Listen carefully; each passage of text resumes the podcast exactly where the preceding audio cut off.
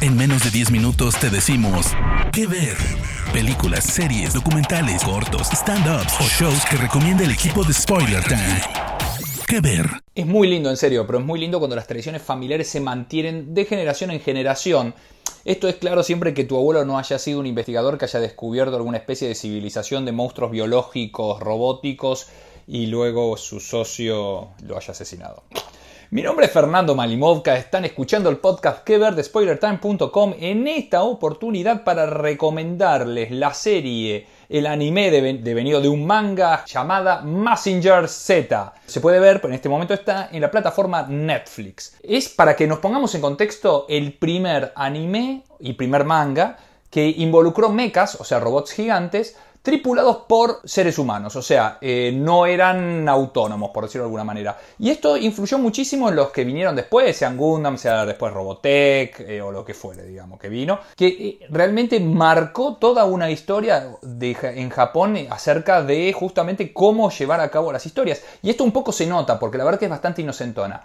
Vamos a ver por qué vale la pena Massinger Z. Y también, con ciertos reparos, verlo también en esa forma satírica, irónica, que no está mal en gente que eh, cuando nos consideramos inteligentes y después demostramos que no, no están así. Eh, se trata de la vida de Koji Kabuto y su hermano, no solo eh, huérfanos de padres y después cuidados por su abuelo, sino después luego huérfanos de abuelo también, porque este señor, el predecesor de esta familia, no tuvo mejor idea que aliarse con un tipo que llamaba Dr. Hell. O sea, yo la verdad, chicos, no quiero darle demasiadas ideas a la gente, no quiero que seamos discriminatorios, que prejuzguemos, pero la verdad que si tu socio en una investigación llama Dr. Hell, vamos, que no es la mejor forma de crear una sociedad, eh, sobre todo de investigación en la cual descubrís una especie de civilización griega antigua que se eh, dedicaba a la construcción de robots que compartes además biológicas. Eh, es medio raro esto que estoy diciendo, pero es así los villanos de, esta, de este anime,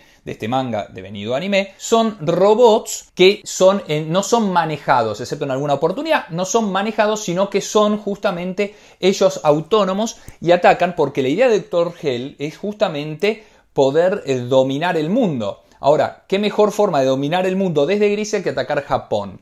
Es rarísimo lo que estoy diciendo, quizá tenga sentido para los terraplanistas que no, todavía no, como que no, no llegan a entender muy bien cómo, cómo está diseñado el mundo, pero para los demás racionales la verdad es que no. Pero no importa, es la base, es la base fundamental de, lo que es justamente gracioso y que lo que es divino de esta serie. Eh, nuevamente, vemos cuestiones muy atávicas de lo que es la cultura japonesa de los años 70, estamos hablando del año 1972, muy machistas, quizá en esto que eh, vale la pena decirlo, así como tanto la Warner y luego Disney tuvieron que sacar como disclaimers, como pequeñas frases que dice, este dibujo animado se hizo en el contexto en que eh, había discriminación, no estaba bien antes, no está bien ahora. Bueno, eso quizá tendría que estar en Massinger Z. ¿Por qué? Porque a Sayaka, la protagonista femenina, la viven maltratando por su, su ser mujer. Y la verdad que también es un poco interesante verlo porque es, no, o sea, uno lo ve, yo, lo veía con mi hija, explicarle que la sociedad, porque da contexto justamente a lo que tiene que ver con el patriarcado,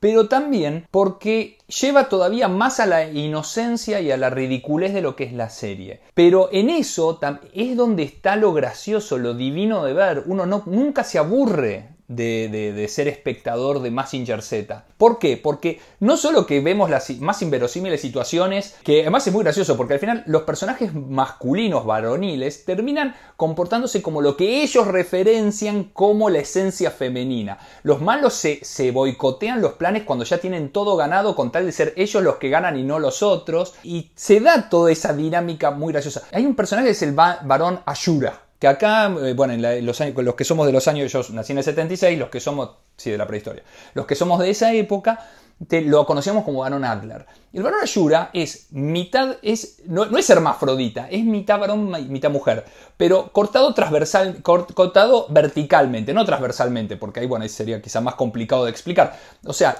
tiene la parte izquierda izquierda de un sexo, la parte derecha de otro sexo. Cuando habla puede elegir con qué voz hacerlo, si con la femenina la masculina. Y además, este, obviamente la parte femenina tiene las uñas largas y pintadas, la parte masculina no. Y se pelean a veces entre sí. Es una persona que tiene toda esa cuestión japonesa de veneración a su superior, pégueme, pégueme. Luego llega otro personaje que es más robótico, es como una especie de, de, de nazi que tiene la cabeza flotante y la verdad es que nuevamente podemos ver lo gracioso que es ver a una persona que tiene la cabeza flotante, el cuerpo es de un robot, y, cómo, cómo se, relacionan entre sí cuando le pegan a uno, cuando le pegan al otro. Nuevamente, es, es, muy gracioso verlo a Broken. Y aquí es donde vemos justamente otra vez la quintesencia de la, de la cultura japonesa. Obviamente actual, eh, en la actualidad está como un poquito más diluida, ¿no? Pero esa cuestión de el ataque gigante hacia Japón, ¿no? Que viene, viene no solo de la bomba, las dos bombas atómicas,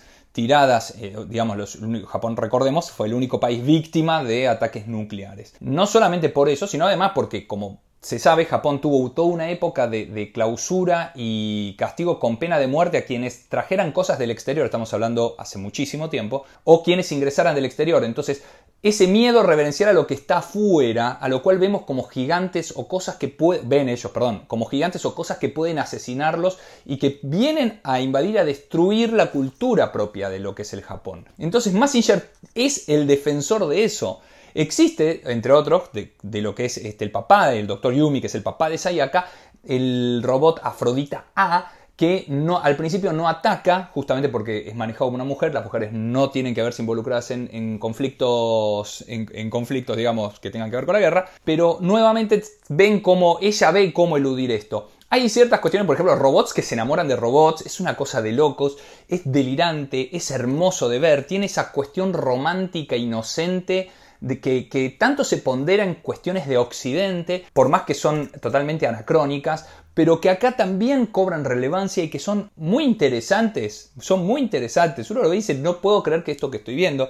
Está esta cuestión también japonesa de no entendimiento o veneración a lo católico y también juega que se ven muchísimas manga, anime y bueno, también películas, pero más que nada en mangas y anime que uno quizá no lo entiende teniendo en cuenta los porcentuales religiosos que se ven en Japón. Nuevamente, Massinger Z pisa fuerte, valga la alegoría poco feliz, pisa fuerte y avanza y crea todo una, una una cultura que es la que nos encanta muchísimo. Nuevamente, Macros, sea Southern Cross, sea Mojpida, luego venido en Robotech los tres, pero Gundam, sea este, todo lo que viene, Titanes del Pacífico, está muy relacionado con esto. ¿Por qué? Porque por más que los que atacan también son seres biológicos completos, lo que se ve es el, también los, robots manejados, los mechas manejados por seres humanos que muchas veces tienen que ver con lo que sienten. El robot es como que actúa respecto a lo que siente y no a lo que hace el que lo maneja. Entonces, Massinger Z tiene una cuestión inocentona, muy, nuevamente, muy anacrónica y, antigua, pero que es muy interesante de ver y decir, acá es donde nació todo. Tuvo sus subsecuentes versiones, algunas buenas, algunas malas, y la verdad que estamos esperando que Netflix las publique, porque además los óvalos, las películas también algunas son muy buenas. Así que Massinger Z Netflix. Soy Fernando Malimovka para SpoilerTime.com. Un saludo a todos. Me despido. De parte del equipo de Spoiler Times, esperamos que te haya gustado esta recomendación. Nos escuchamos a la próxima. ¿Qué ver?